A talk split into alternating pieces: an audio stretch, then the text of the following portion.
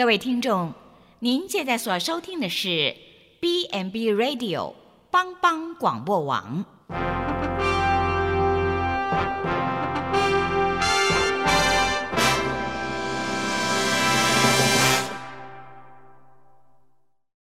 即将为您播出的是由阿昏主持的《后熊笑狗真幸福》。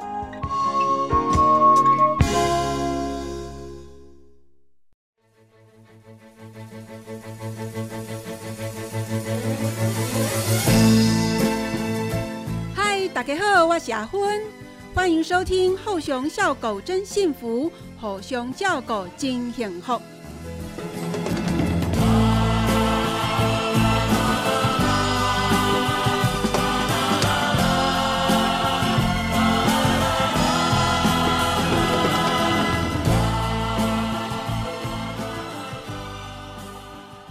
全球的听众朋友，大家好，这里是帮帮广播网《后熊笑狗真幸福》的节目。我们今天很高兴要访问喝出冰的主持人小爱。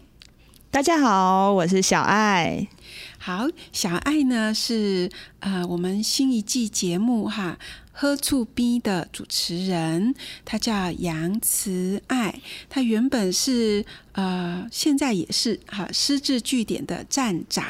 可是他非常的年轻哦，这么年轻的小朋友吗？小姑娘吗？呃，怎么会想要成为呃担任这个失智据点的站长呢？可不可以请您跟我们谈一谈？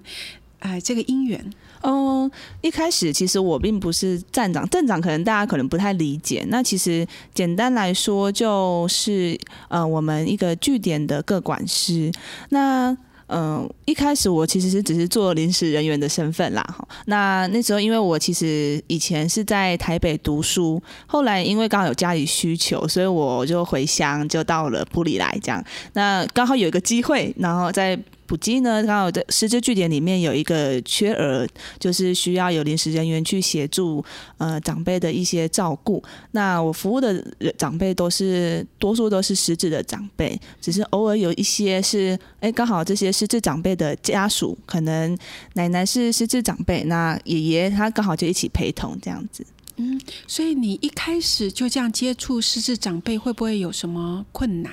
一定有的，因为一开始其实对失智症这个领域其实还蛮不熟悉的，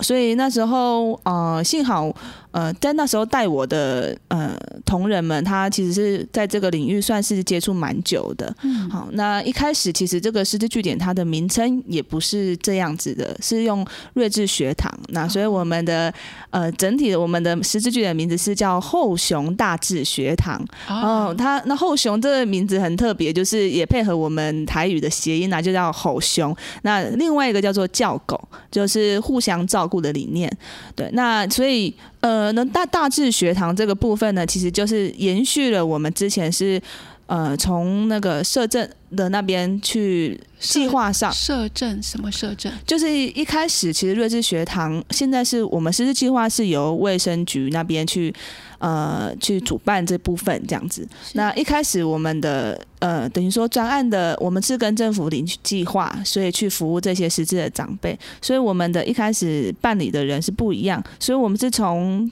睿智学堂的那个失智症协会，他帮忙协助，在许多台湾众许多的各个学堂里面去协助我们。所以那时候他其实也教导了许多，哎，关于在照顾失智症长辈，嗯，我们需要有什么样子的。嗯，照顾的技巧，还有说我们要怎么样安排，怎样整个的环境，这些他们都非常的重视。所以那时候我同仁他就是因为这样子承办到现在，那也教了我许多。那从临时人员做起也很好，就是从一个基就有点打基础的样子。对，就是从基层做起啊。对对对对，然后再去呃上课受训。有有有有有，那时候呃，有时候会去到台北去受训。那那时候也是失智症协会，他会去办理一些呃，关于一些呃长照的许多的工作人员啊，会办一些，比如说哎，失智症的课程啊，哈，或者是说失智症是什么，那还有说他的一些情况、生理的反应或是情绪的反应是什么等等，甚至是在家属端这一块，那我们可以怎么样去协助他们这样子？对，所以你成为站长大概多久？嗯，我是从一百零七年的十一月开始，那转正职变成站长。嗯嗯，哇，所以从一百零七年到现在大概有两年了，一年多嘛？呃，一年多，对对对。对，那你觉得从基层到站长最大的差别在哪里？哦，那个承担的责任当然不一样了哈。那临时人员的时候，你当然因为你上面有一个正职，就是呃主要的这个计划的负责人，这个据点的负责人，他可以他会承担这个整个的计划。所以我主要就是临时人员就要负责照顾阿公阿妈啊，比较跟他们相处在一起。那所以一些行政作业上面我就不需要去处理。可是当你变成站长的时候，哎。比如说家属端的联系讲师，我们会办一些课程。那讲师的联系呀，或者是这些哎长辈的个人的资料等等的整理，我这个站长都要去负责。那线上的人员就不需要去处理这一块，所以承担的责任也不一样。哎，这样听起来好像你刚开始接触这一块，也是因为家里有这个失智的长辈吗？哦，对对对，因为因为我奶奶她就是。她有失，她有失智症的症状，这样子，所以他也参加这个学堂吗？有有有有有，他有在我们的据点一小段的时间呐，有大概好像两三个月这样子。嗯啊，方便问后来怎么了吗？哦，后来因为呃一开始因为我们是住在南头嘛，那后来因为他就是我们南部的家人，哎有有办法可以去照顾他，因为每个家庭的需求不一样，后来就由我南部的家人来负责照顾。对，就不是由我们这边照顾这样子。可是你也可以提供给他们怎么个照顾，是不是？呃，彼此交流意见啦，因为毕竟那时候南部其实才是我奶奶的故乡，她的家人呐，或是她的朋友，其实都在南部。那来到我们中部，其实因为刚好她有一些生理的需要，那我们家就是协助，就是帮忙照顾了一段的时间这样子。那我也就回来帮忙家里这样子，也可以跟我奶奶也也借此就更多的时间相处这样子。对啊，这也是一种福气哈。对她就是 有点讲实验品不好啦，就是。但是我也因此我才能够更了解说失智长辈会有什么样的情况，嗯，对，因为毕竟失智症有很多类型。那其实对我来说，我现在到这个虽然像呃工作了大概一年多，快两年了，是，其实我都觉得每一个失智长辈都好不一样哦，对，因为症状都不太一样，有可能有些人是在。他们的记忆点就是受损的程度都不同，所以就是你会发现，或是情绪，有些人可能有这样的情绪，有些人可能就没有这样。是，所以本来没有失智以前，我们每一个人的个性就不一样了。对对对。可是等到如果有失智的状况的时候，嗯，他的某些个性的特点，他可能会改变，也可能会加强，是这样吗？对，甚至可能以前没有出现这样的情况，哎，后来哎，怎么都有。就有新的这个症状，比如说，因为嗯，有些失智长辈他会有精神行为的出现，是就是他的情绪啊，就开始变得比较焦躁啊，或是有些长辈会突然就变得很郁闷、很忧，就是甚至有一些忧郁的倾向。哦，那这个可能跟以前明明以前认识他，像我举我自己的奶奶来说好了，她以前其实她是一个很乐意。乐于分享，然后常常参加一些教会的活动啊、合唱团啊等等，跟人之间的相处互动，他其实是很 OK 的。是，可是后来到生病了之后，有一段时间，他其实就，我们就发现他比较闷，就是不太爱说话，然后就是好像什么都没有兴趣。他自己也会有发现自己的改变吗？嗯，我想一定是有的，对对对，因为他也有中风嘛，所以他是血管型的失智症，所以他是脑部有很多的小中风。那等到了一个时间点，突然之间，哎，可能水喝太少，还是有什么样的症状，哎，就突然中风的程度加大了，那就哎，就发现他的身体的整个状况就不 OK 这样子。对，我也曾听说哈，喝水的多寡。跟失智的恶化的程度延缓的，或或者是不是能够延缓或预防，好像都有很密切的关系。哈，对，就是你身体你。水就是我们人都很需要水嘛，哈，就是它也会影响你的代谢啊，影响到许多。那如果你你喝很少水的话，有些长辈他会怕说晚上频尿，对，他就不敢喝。是可是殊不知，其实水其实对他们来说是非常重要的。真的对对对，嗯，所以听众朋友，我们很高兴哦，今天我们访问的呃小爱哈，她从很可爱哦，她从自己。想要回来照顾奶奶嘛，哈，对，然后因缘际会就进到呃睿智学堂一个师智的一个据点，然后从这里开始学习怎么照顾长辈。那不只是师智，也逐步扩大到呃不一尽管不是失智，但是只要是长辈，你就学着去照顾，呃，去带他们一些活动，然后到接下一个据点站长这样子的一个工作。对好，那到今天呢，又更进一步到空中主持一个喝醋 B 这样的一个节目，想要提供更多跟照顾长辈。呃，请问喝醋 B 谈的都是跟失智有关吗？哦不不一定，是嗯、因为像我们自己的据点来说，刚刚有提到说，嗯、除了失智，我们照顾失智长辈之外，其实他的有些是老老一起都有居住嘛，呃，两个老人家夫妻，那可能奶奶有失智症，但是爷爷可能没有失智症，对但是我们其实都鼓励他们能够一起过来。啊，对对对，因为我们办的一些课程其实也是在动脑筋嘛。那可能爷爷就算他现在现阶段他没有失智的症状，可是其实也在帮助他预防，就是延缓他退化的情况。对所以其实我们也都很鼓励他，如果是像这样子的呃夫妻档。哦，嗯都因为两个都很年迈了，所以我们都邀请他们可以过来。所以我们照顾上面其实不见得是只有失智的长辈，但是当然我们是以失智的长辈居多。嗯哦，那所以我们在课程设计上面、环境上面都会特别为这个失智症的长辈做一些考量。这样也就是说，像你所服务的呃，以据点来讲，嗯哈，呃，它就不是单纯只有失智，它是复合型的，是这样吗？呃应该是说我们主要是失智症长辈没错，当然，但是。呃，他们的其他的不是失智症长辈，他们不是我们的主轴，不是主要的他们也可以参与，对，我们会鼓励，像只有说两个都是老人家的，我们才会鼓励。对对对对对、哦，就是说，呃，失智症长辈他如果还有伴侣，对好，那就会鼓励他们一起来。对对对对对对啊，因为呃，我也嗯、阿芬也有呃受长照的训练哈。那在这个训练的过程里面，我也看到有一些夫妻嗯啊，真的是呃少年夫妻老来伴。那即使是老来伴的时候，因为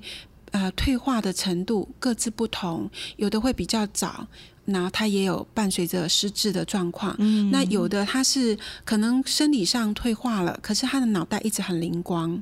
对那两个呢，都同时都有参加据点或者到机构，我也看过这样的例子。嗯那其实是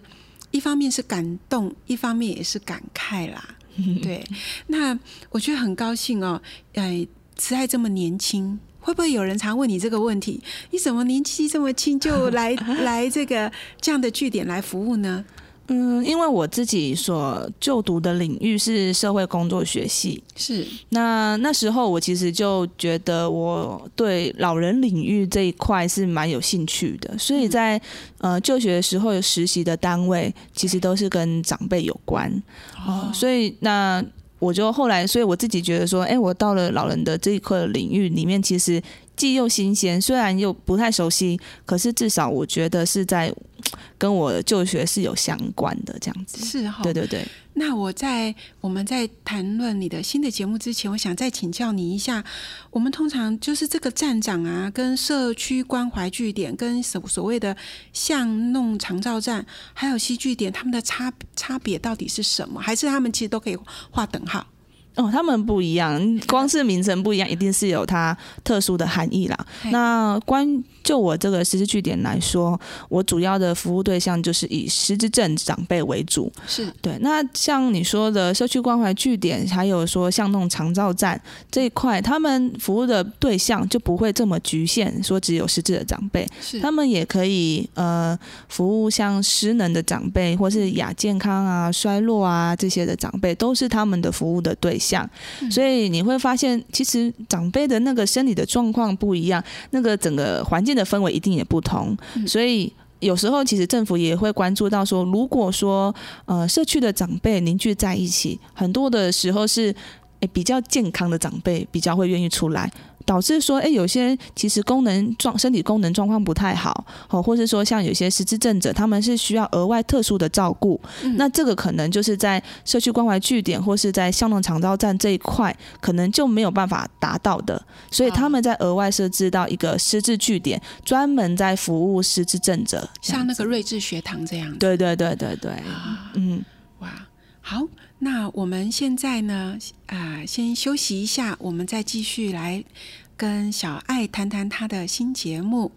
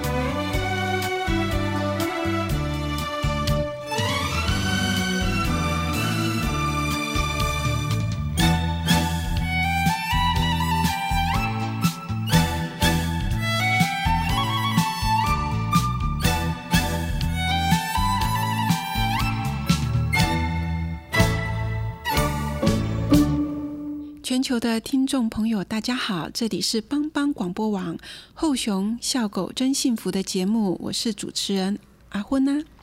今天我们很高兴访问喝醋 B 的主持人小爱啊。那在上一节的节目当中啊，知道小爱呢很年轻哦，她本来就是呃学社会工作方面的背景，那为了家人的需求，所以从北部回到了普里，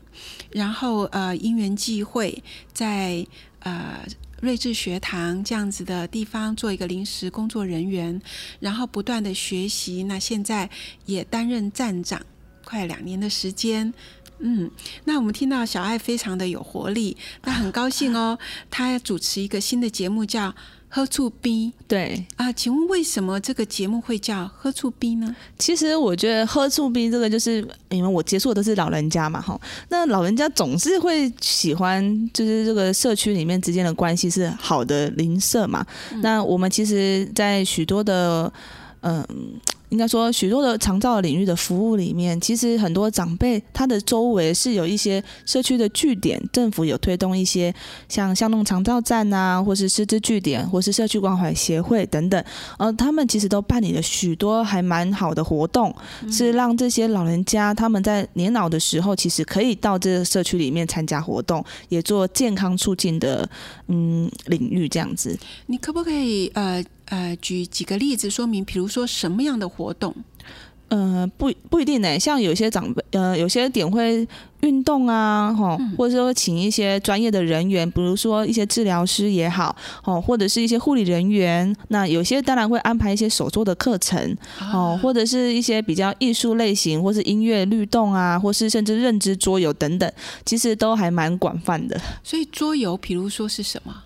这个还蛮管，打麻将吗？麻将也算是。那其实当然，因为你光讲麻将，长辈他们有一定会跟赌性这个部分会连接在一起。但是我们我们其实跟古语长辈说，其实他们在玩的过程里面，虽然好像是在玩，可是其实是玩的有意义，对，是让他们的大脑其实都能够持续在运作，而且他们要去思考下一步该怎么做啊，或者是说他们要想一下，哎，每一步他们该要怎么去。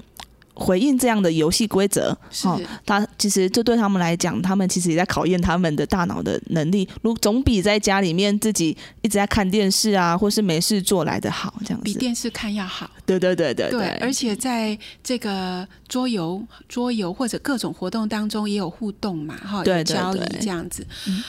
那。老呃老人家需要有喝醋逼，那你的所以节目就叫做喝醋逼，对，就是让这希望在这个节目的里面，可以让听众朋友们可以了解说，哎，其实你们家中如果有长辈，那可以让他们可以去到社区里面，哦，去到有一些哎，可以去查上网查询一下，或是打电话到哎他们的一些。呃，县县政呃县市政府的一些卫生单位哦，可以去了解一下。哎，你们家附近有没有像类似这样的社区关怀据点也好，或者是像弄长照站哦，或者是师资据点哦，让你们的长辈可以到那边去参受接受到服务，而不是只是待在家里面没有事情做。尤其是像有许多是退休的老人家，嗯，退休之后，哎，我真的也不知道该怎么做，除了能够在家里顾孙子之外，哎，有时候孙子长大了，那他们要做什么呢？其实我们就给他有多一个选项，让他们可以去到社区里面跟不同的朋友哦，可以去做一些交流。有时候在这个交流的过程里面，其实也让这些长辈哎，有时候可能在家里面的家人不见得可以那么多时间可以听他们心里的话。那他们到社区里面，哎，他们其实就有一个喝醋兵，有一个好朋友、好同学，可以让他们一起互相的交流，在社会互动的上面，其实就更加更多了这样。对，所以喝醋冰有有这个效用嘛？哈，对对。可是就节目来讲，嗯，你节目里面，你除了提供喝醋冰这些据点的资讯给大家以外，啊，你会找他们来上节目吗？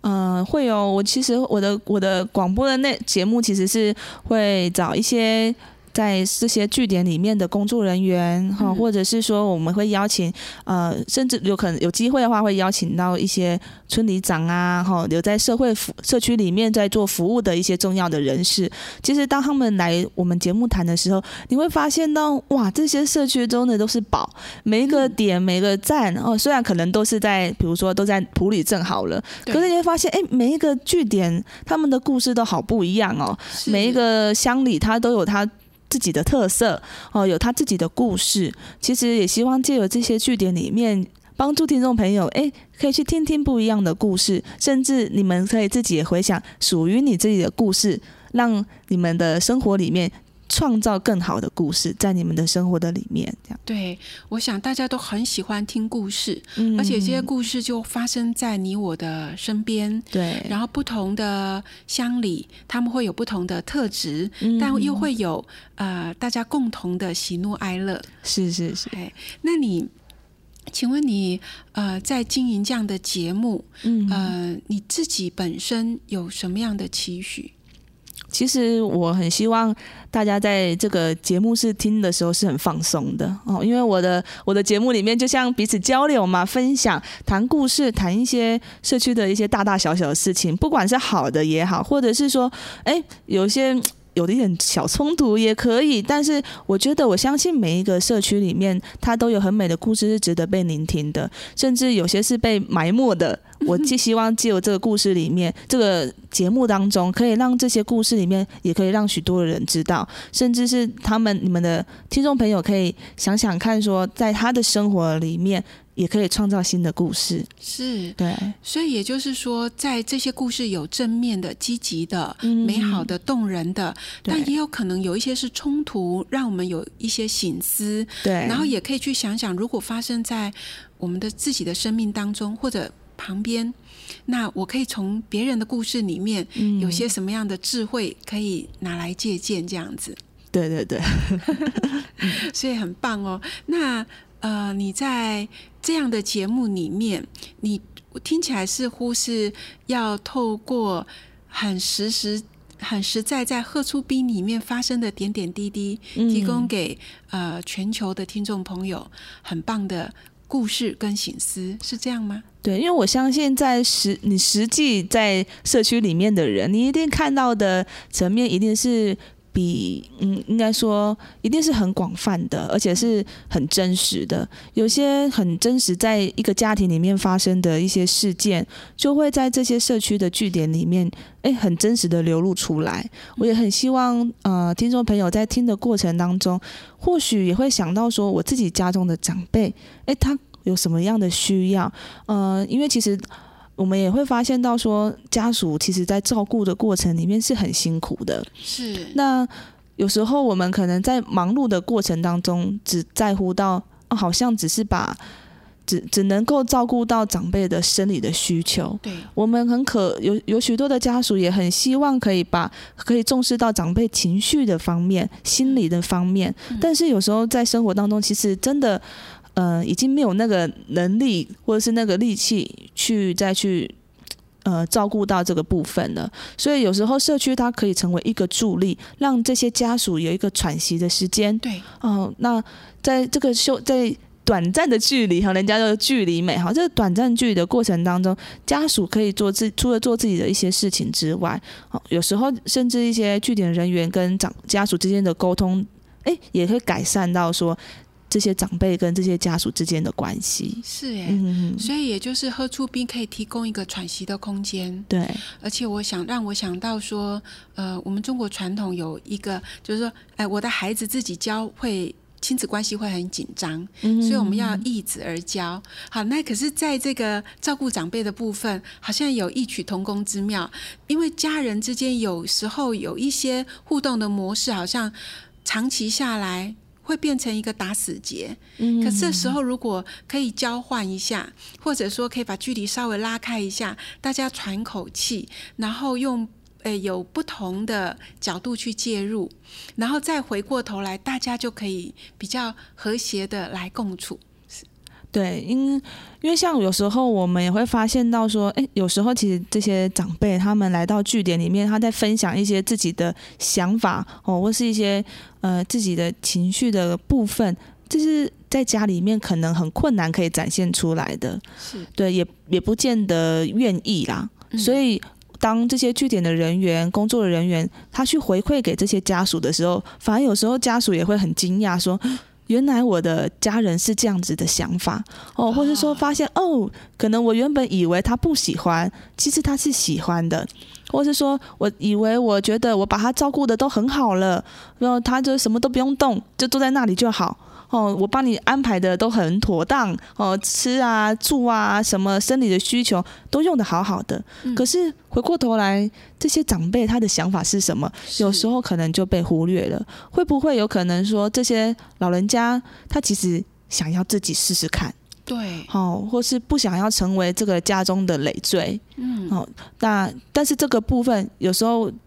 其实家属也是一份好意，对，哦，那但是有时候中如果据点人员如果刚好也家属或是长辈他们都愿意分享的时候，其实据点人员可以帮助这个家庭里面有不同的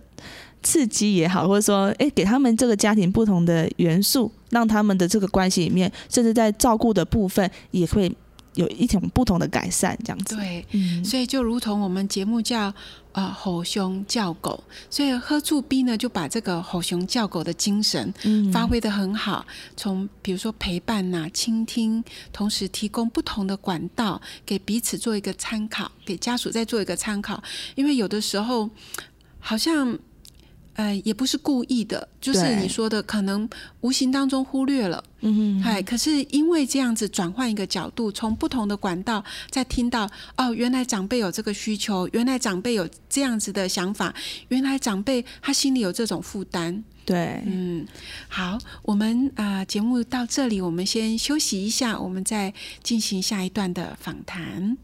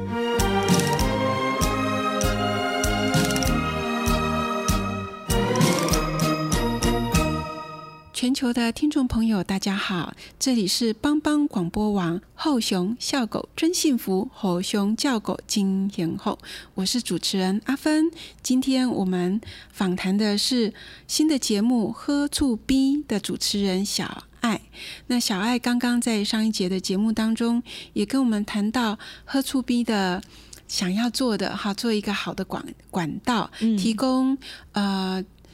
听众朋友知道各个据点他们提供的服务是些什么，嗯，然后也让家属知道，呃，在据点里面，呃，长辈有些什么样的反应，哈，有些什么样可以注意的地方，可以有些什么样的回馈，也让家属有一些喘息的空间，可以改善家属跟呃自己的长辈。啊，那种互动的模式，哈。那关于这些呢，我相信小爱也有一些很好的故事可以跟大家分享。我们可不可以请小爱讲一讲？呃，像刚刚您提到的一些好故事。嗯，其实，在我自己的据点负责的据点当中，嗯，我其实照顾许多失智的长辈哈。那其实我每一次都觉得他们都很对我来讲都是新的考验。呃，也是很新鲜的一个挑战，是因为这些失智的长辈，他们的身体的状况会一定会一定会有所不同，不一定。比如说，呃，有时候他们会有一些精神情绪的部分，对哦、有一些幻想，有时候有一些幻听的一些症状会出现，嗯哦，或是会有一些呃被害的妄想这样子。哦那但是当我们我们也都知道说，这是因为他的疾病的关系，对许多的家属他有时候。在这些失智长辈照顾的当中，其实很最大的冲突，不见得是生理上面的部分，其实常常是在精神情绪的沟通，常常让这些家属喘不过气。真的对，所以那当然我们在工作工作的部分，常常跟这些长辈相处的时候，其实我们也在调试，嗯所以其实我都会跟希望跟我的同仁之间，我们彼此都有一个交流，就是当如果我自己的情绪。呃我没有办法去，就是回应这个长辈的时候，我们就交替，啊，对，成为一个互相的帮助。因为有时候长辈他会骂你，但是他那个骂并不是针对你，只是因为他对他在他的世界里面他面，现在他的情境对，他在他的情绪里面，所以我都觉得说，我们我曾经把我们跟我的同仁，我们就是为我们一个长辈跟奶奶，我们就说她是百变女王，哦，怎么说？因为她常常都就造出一个新的一个话题在我们的中间哈，因为他的情情境里面都常常在更换，所以我都觉得他好像是一个演员，常常演不同的角色。比如说嘞，所以我们就要跟他演不同的角色。举例来说好了，有时候哎，他可能认我是他的孙女哦哦，那可能在隔个一分钟之后，我变成他的媳妇了。啊，对，所以这个角色会一直在更换。那就所以这也可以理解说，哦，为什么常常这个家属会受不了？因为其实当我是他的亲人的时候，这个我的家人他认不得我的时候，还把我认成另外一个人的时候，哎，要么认也是认好人，那当然没问题。可是如果是认不好的人，他把你认为是一个小偷，其实这对这些长家属来说是非常心里是非常难过的。是哦、那也曾经我自己也呃，也曾经也会被这些长辈也有骂过。嗯好、可是我们当我们知道说他是因为生病的关系，其实会嗯才有办法更多的体谅。如果我是在路上的话，我可能不见得，我可能会觉得说，你干嘛无缘故骂我？对，因为我不理解你，我不知道你到底有什么样的状况。嗯但是因为这些失智的长辈，我知道他是失智的长辈，也因此让我对失智症者有更多的敏感度，在这个工作的当中。那因为他常常变换角色嘛，那我们就也很好玩，我们就也跟他变换角色。是我们就用比较幽默风趣的方式去回应他，嘿，就是当我他是我是他的孙女的时候，说：“哎呦阿嬷哦，这样子，就是我自己也进入到那个角色里面。啊，当然新妇嘞，新妇哦，新妇的有时候还是叫妈妈哦，这样子对不对？或是有时候我们会调侃他说：“哦，你有看过一下你笑脸的迄那个新妇哟？啊，那啊我较水啊，是你较水，就是用比较开玩笑的方式，就比较轻松。”因为其实，在这个过程当中，我刚刚有提到说，哦，我们那个奶奶她是失智长辈，但是她的丈夫他并不是，嗯，所以爷爷他也一起跟我们在这个据点的时候，他很清楚知道他的太太是失智症者，他有许多情绪上面不可理喻的状态。嗯，所以其实有时候他常常也对我们很感抱歉，但我们哦都尽量也，其实我不单单只是照顾这个奶奶了，我也在照顾这个爷爷，爷爷。也让这个爷爷说心里舒缓一点说。没有关系啦，他就是生病了，他那个是奶奶，他没有办法自己做决定的，真的，对，所以我们都知道他生病了，所以我们可以体谅他，也让爷爷不要这么的，就是这不好意思，或者是说自己的愧疚感太重，我们就转换个心情，就觉得不会啊，你看奶奶制造很多效果啊，哈，我们大家因为她，我们整个的气氛有不一样啊，这样等等的，哎，我觉得更加有趣了。所以你们嗯。要体贴呃老人的心理需求。对对对对对。对，所以，嗯，我也谈一下我遇到的、呃，曾经遇到一个状况哦，就是呃，老爷爷他把别人的把别的奶奶嗯嗯误认为是他老婆，哦，嗯，然后呢，他就很想去关心对方，然后他觉得，嗯、他听到对方觉得冷，他就急着要脱下他的外套给对方。我觉得 看的是很感动，可是呃，因为对方会觉得。你好奇怪哦，你为什么一直盯着我，还要把你的外套拿给我？所以这个老奶奶很害怕。哇！然后呃，当然后来他呃，我嗯，这个老爷爷后来呢，他很失落，因为他一直盯着对方，他一直以为那是他老婆。可是当呃对方离开他的视线的时候，他就开始。很愤怒又很生气，不是生那个老奶奶的气，他会生工作人员的气。他觉得说，我老婆手术中啊，又又冷，都没有人照顾她，然后就把另外一个工作人员像你这样子哦，他就把她当做是女他自己的女儿。他说哪有你这种女儿？妈妈嘞大医呀，哈，你都没去照顾。你记得不好路，在他的情境里面了，在扮演了这个角色了，真的是这样。所以，我们呃工作人员在旁边看，当然一方面觉得很无奈，但是也很同情他。可是他纠结在他的情境里面的时候，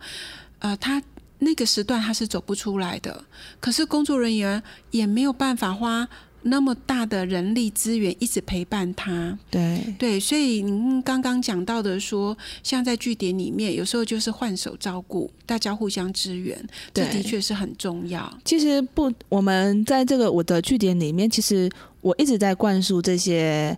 其实我就彼此交流啦，我也是提醒我们家的长辈，因为当然这个当中有可能有失能的，也有失智的长辈。那其实我觉得灌输说一个彼此照顾的理念在他们的当中，因为我们很清楚到说，我说我们工作，我不见得就像你说，我不见得可能每一个长辈的状况，我可以一对一的照顾这么的仔细。对，所以其实。当我有一个理念说，我们就是来到这里哦，我们大概都是好同学、好朋友哦，那我们就是彼此照顾。慢慢的，其实这些长辈有时候根本不需要我们说，当他看到另外一个长辈有需要的时候，他其实就会主动过去，就好像帮我们补位了。所以这个是彼此已经建立一个信赖的关系了。对对对对对。那当而且像也很有趣的是，有时候我可能有时候我们在照顾的过程当中会觉得说。啊，他都已经身体上面有很多的需要了，你还要叫他去照顾另外一个阿公阿妈，怎么可能？但是其实不，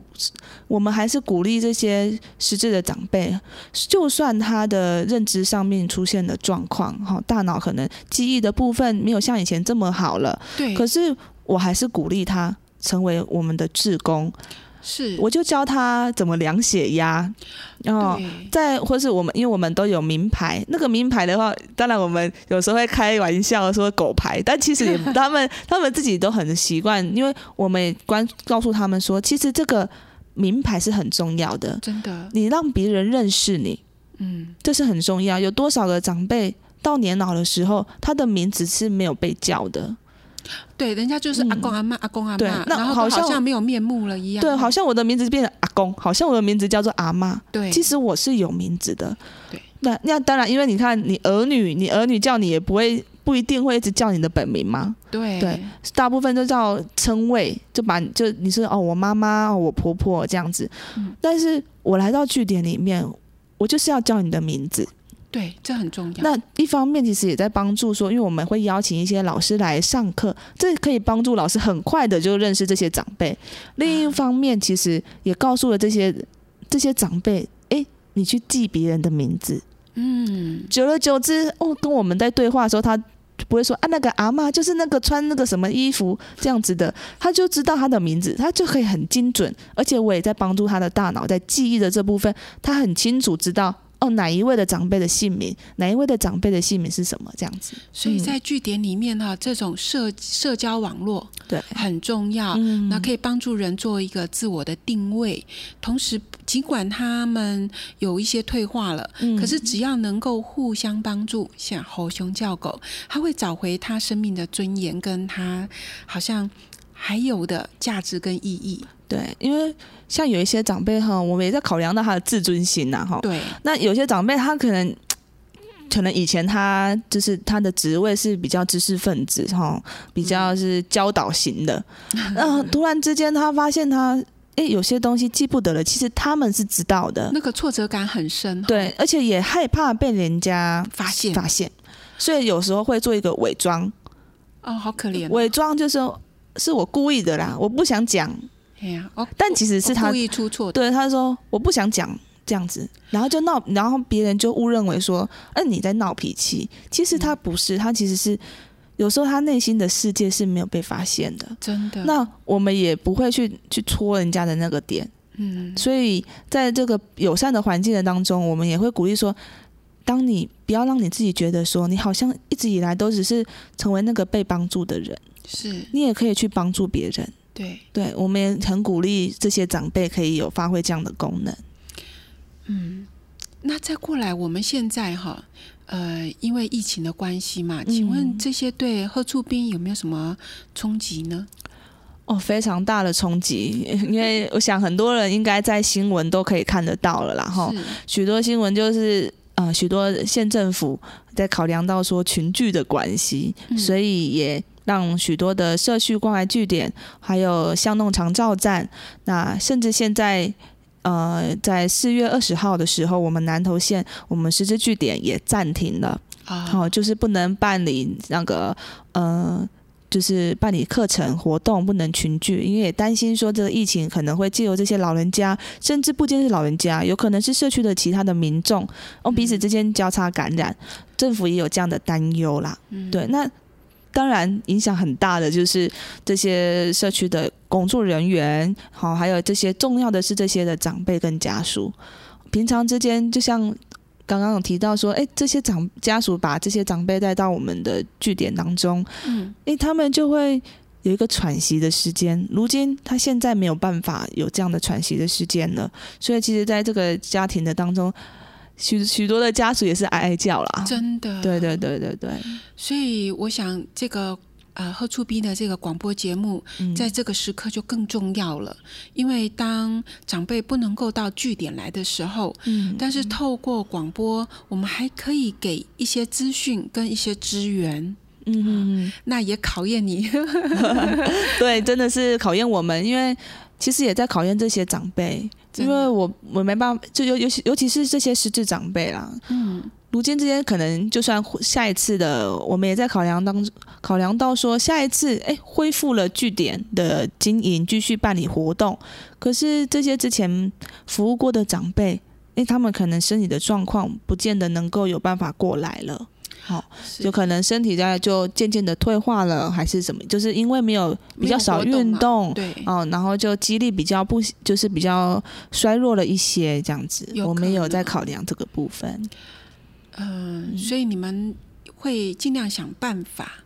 哎，看怎么家属提供家属呃一个协助嘛，哈。其实，呃，其实老实说，这个部分真的是有限啦，因为呃，政府不希望我们群聚，所以在巷弄长照站这部分，其实也也不也不不让我们去做家访了，哦，所以但是家访也要暂停，对，因为也会接触到嘛，但是会做那个电话的问安，哈，就是打电话去关心一下这些长辈的状况近况，对，然后或许这些长辈在听到一些熟悉的声音，哎，可能。嗯，精神比较好一点，比较提振一点，对对对对对对对，才不会说哎，好像都没有人来关心。其实我们其实还是很在乎这些长辈的。是，所以这个疫情呢，也呃的影响不但是全球性的，它也几乎是影响到每一个家庭了。对对对，好，呃，我们吼熊叫狗。今天后，今天非常高兴能够访问喝醋冰的主持人小爱。然后，呃，在这一集的访谈当当中，我们听到小爱这样一个年轻有为的小女孩，她在我眼前真的是个小女孩哈，这么的用心的投入在据点当中，特别针对失智，好，以及如何照顾失智，如何做一个。做好一个沟通的桥梁，那我们也希望这个疫情，呃，在这个疫情还没有完全落幕之前，透过广播的节目，我们可以提供给听众朋友，呃，我们怎么样尽管不能够在据点聚会，我们怎么样好好的来照顾长辈，继续担任一个喝出逼的角色。嗯，好，那很高兴听众朋友，哦，我们一同度过这美好的啊、一个小时。那我们今天的节目就到这里。那请小爱给观众朋友一些祝福。亲爱的听众朋友，或许在防疫的期间，啊，有许多的长辈必须待在家里，但是，诶，你可以在家里面跟长辈做一些基本的运动，不管用一些球类运动也好，或是让这些长辈在家里面也可以做一些绘画艺术的一些活动，多多陪伴的家人，或许你的多一点的聆听，多一点的倾听，可以听到许多你的家人心中的声音哦。是的，啊、猴熊叫狗金天后，阿芬在这里也祝福大家，嗯，都能够成为别人的喝醋兵。嗯，好，我们下次再见。